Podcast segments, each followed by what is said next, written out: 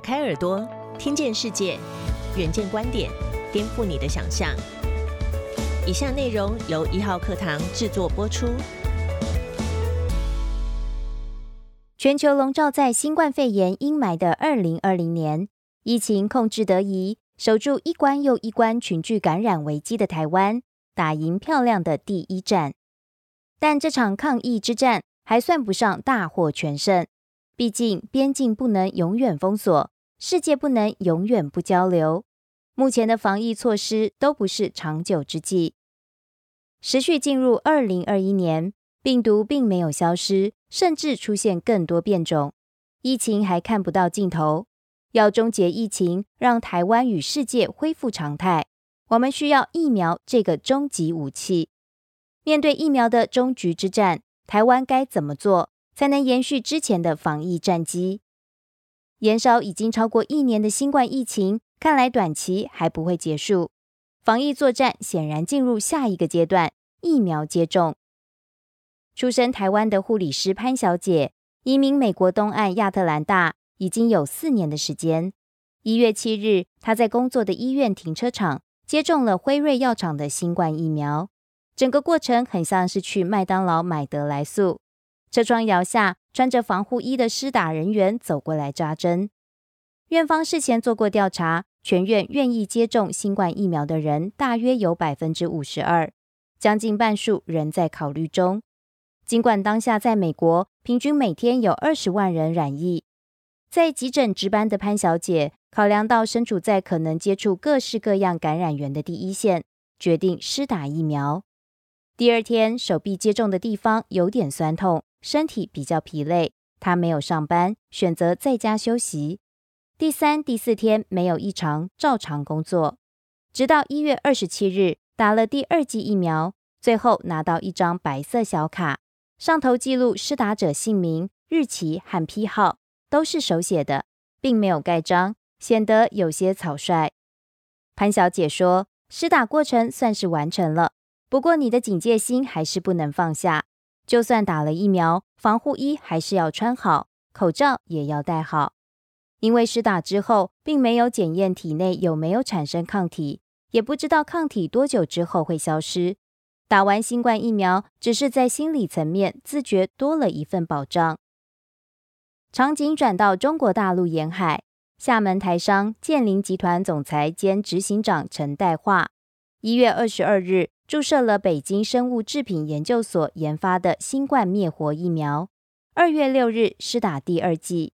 特别的是，施打单位会检测接种者体内的抗体，确认抗体产生之后，发给一张证明。施打程序看在陈代化眼中十分严谨，先是签署知情同意书，再由护理人员一对一谈话，若体温或血压等过高，就不予施打。施打过后，会特别嘱咐二十四小时内不能洗澡，一个星期之内少喝酒、少抽烟，尽量不要感冒。陈代话说：“我打疫苗的目的是保护自己。健林的卫浴产品主要出口欧美，泰国也有分公司，飞往世界各地谈生意时，他相信疫苗能避免自己被感染。身为 A 股上市公司领导者。”陈代化自觉应该作为表率带头打疫苗，而且施打至今身体没有出现任何副作用，对考虑接种的员工或许有一定的说服力。无论对新冠疫苗是抱持疑虑还是充满信心，史上规模最大的疫苗接种行动，从美国到中国，从北半球到南半球，已经浩浩荡荡的展开。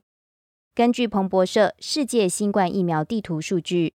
截至二零二一年二月二十一日，有八十八个国家施打超过两亿两百万剂的新冠疫苗。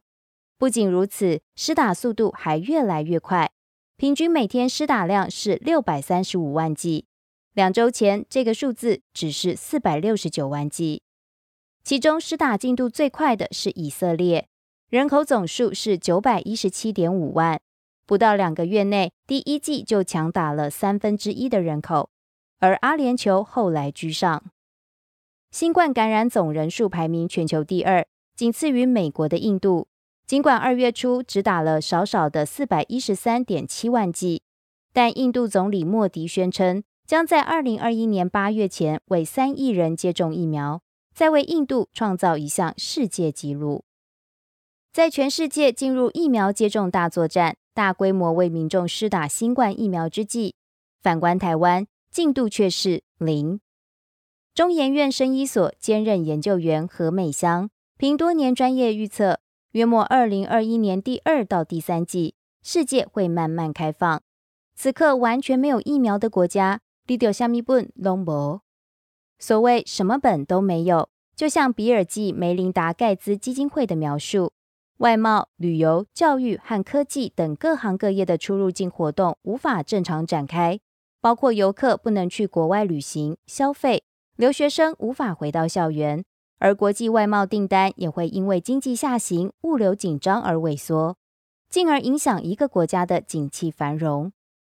台新投顾总经理李振宇在北威论坛的演讲中就透露，他的研究团队每周都牢牢紧盯 Our World in Data 网站上全球新冠疫苗的施打进度，还专门写个程式追踪数据。原因在于各国不同步的接种时间线，将决定各个经济体复苏的快慢，乃至于投资理财的策略。李振宇判断。二零二一年最需要看透的关键字是疫苗施打进度，这会影响全年度的金融走势。如果全球施打率提升至四到五成，世界将逐步恢复正轨，各国央行的货币政策或许不会再继续宽松下去了。他说：“光是想着联准会要不要收钱这件事，自己吓自己，市场就会震荡了。”好消息是，台湾在新冠疫苗施打的进度上虽然有国际时差，但也可能只落后三个月。二月三日，疫苗全球取得机制 COVAX 公布第一批 COVID-19 疫苗配送名单，分配给非联合国会员一百三十万三千两百剂的 A Z 疫苗，其中也包含了台湾。至于运送到台湾的时间，中央流行疫情指挥中心发言人庄仁祥指出。等到 A Z 疫苗通过 WHO 紧急授权许可，便可展开运输，最快二月，最慢五月抵达台湾。疫苗到台后一周即可开打。但这批国外疫苗的问题是总剂量，台湾分到二十多万剂，可供十万多人接种，杯水车薪，但也不无小补。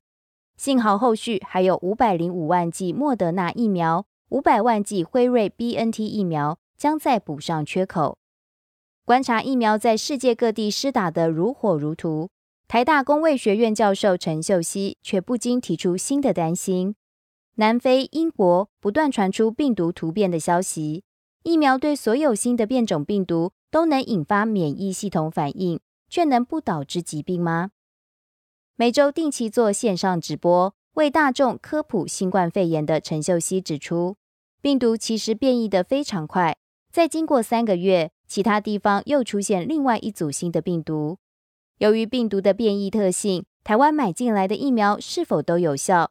等待各药厂改造旧疫苗又要花多少时间？Netflix 纪录片《冠状病毒解码疫苗竞赛篇》如此阐述：疫苗是人类历史上最重要的发明之一。要消灭一种传染病，需要全世界多数人口都免疫，这叫做群体免疫。一个人在感染后存活，或是接种疫苗，都可以实现免疫。当足够的人实现免疫，病毒就难以传播，速度放慢。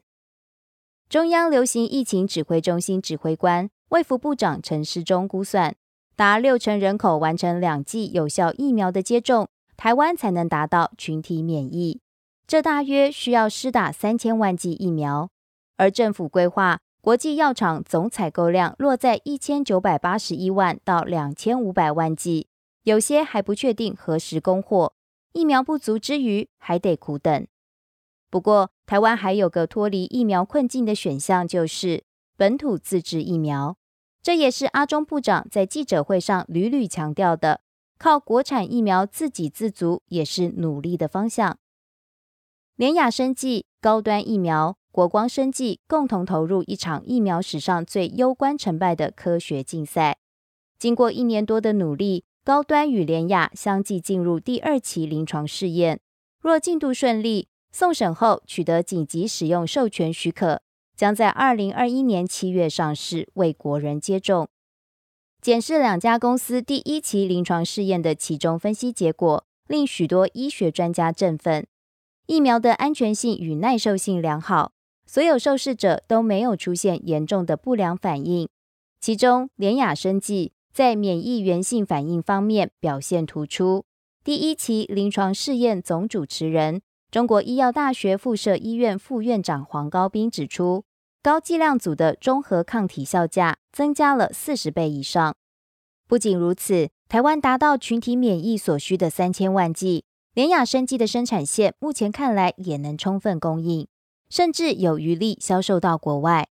这款命名为 UB 六一二的本土新冠疫苗，未来若能通过其他国家的核准，出口外销，说不定就能成为下一个台湾之光，在国际上发光发热。联雅生技集团董事长暨科学长王长仪证实，已经接获巴西、厄瓜多尔、秘鲁等中南美国家一点四亿剂的预先采购承诺，同时与印度药厂合作，协助新冠疫苗量产。与运输到印度和联合国儿童基金会等地区，在疫苗取得上，台湾或许能暂时放下焦虑，但光是取得疫苗并不是竞赛终点。神话故事《巨人与大卫》中，少年大卫击败嗜杀的巨人，只用了一颗石子，便击中巨人的头，让巨人倒下。拿来比喻这一次的全球大流行，新冠病毒是巨人，疫苗便是那颗石子。症结点在于大卫以及人类要怎么克服面对巨人的恐惧，勇敢应战呢？由于台湾抗疫有成，民众施打新冠疫苗的急迫感，普遍来说并不强烈。机关署在二月初的调查显示，有三分之二的国人有施打意愿，而远见的新冠疫苗接种意愿大调查，则是有百分之六十点三有意愿施打。卫福部传染病防治咨询会预防接种组召集人、台大医学院副教授李炳颖对此深表担忧。他说：“疫苗还没开打，就有三分之一不想打；开打之后，可能会有更多人看到不良事件而不打，因为一定会碰到不良事件。这就是恐慌心态。恐慌是一种比病毒传染更快的情绪。台湾疫苗信心危机最严重的一次。”发生在二零零九年 H1N1 新型流感疫苗接种，第一阶段施打了六百万剂，结果所有人打了以后生病，都说是疫苗引起的，比如脑中风、心肌梗塞等，一律怪罪疫苗。本来计划施打百分之七十的人口，最后只剩百分之二十的疫苗接种率，一半以上的疫苗都是销毁作废。同时，是台湾疫苗推动协会荣誉理事长的李炳颖表示，类似情况一渲染的话，就会影响大家对疫苗的信心。到时候新冠疫苗大规模接种之际，会不会仍有人借题发挥，质疑疫苗的安全性，引起类似二零零九年时拒打流感疫苗的风潮？这其实是一个很大的变数。打败传染病需要全社会通力合作。广为宣传疫苗接种是一种自我保护，也是一种利他行为。建立起全社会的免疫意识，是防疫单位的当务之急。国卫院感染症与疫苗研究所研究员李敏熙建议组建快速调查部队，针对接种疫苗后反应不良事件，调查起因到底跟疫苗有没有关系，以避免恐慌情绪扩散。除了接种疫苗之外，下一阶段。台湾还将面对开放国门的难题。根据市调分析机构中金研究院的报告，全球经济生活回归正常的三个重要节点，依序是高收入国家何时大规模完成接种，何时实现群体免疫，和何时生产回归正常。以此沙盘推演全球接种时间线，第一个节点可能发生在二零二一年第一季季末。第二个节点在二零二一年第二季季末，而第三个节点则会在二零二一年第四季度。流行病学家何美香推估，台湾最合理的疫苗政策是从二零二一年第二季起手握部分疫苗，未必要很多，但第三季一定要大规模施打，以准备第四季开放国门。开放国门的早晚影响经济成长的高低，乃至于国家竞争力。得疫苗者得天下的说法便是由此而来。一旦各国国境解封，届时的防疫课题将会变成疫苗自由。尽管新冠疫苗施打了半个地球，但或许半年后，众多国家依旧会为了病毒是否跨境侵入而神经紧绷。前健保局总经理、台湾研发型生技新药发展协会理事长张宏仁指出。目前的科学证据还无法证明，打了疫苗不代表就不会把病毒传染给别人。谁也不敢确定已经接种疫苗的人身上是否仍携带传染病病源。因此，在什么情况之下，台湾允许国外已接种疫苗者出入境可豁免于检疫隔离？张宏仁认为，台湾什么时候可以欢迎全世界的人进来？这个问题的答案比什么都重要。尤其是对旅游业和航空业，类似的旅行禁令、航空隔离，不止台湾独有，而是全球共同面临的议题。事实上，丹麦和爱沙尼亚正着手研发疫苗护照的电子凭证，方便国民在疫情期间旅行到他国时，出示这款护照作为接种证明。对付新冠病毒是属于所有人的持久战，疫苗开打不代表就此万事大吉。后续还面临一大堆问题：新冠疫苗打不打？何时能打？打了之后呢？这一个又一个的问题都没有单纯一言以蔽之的答案。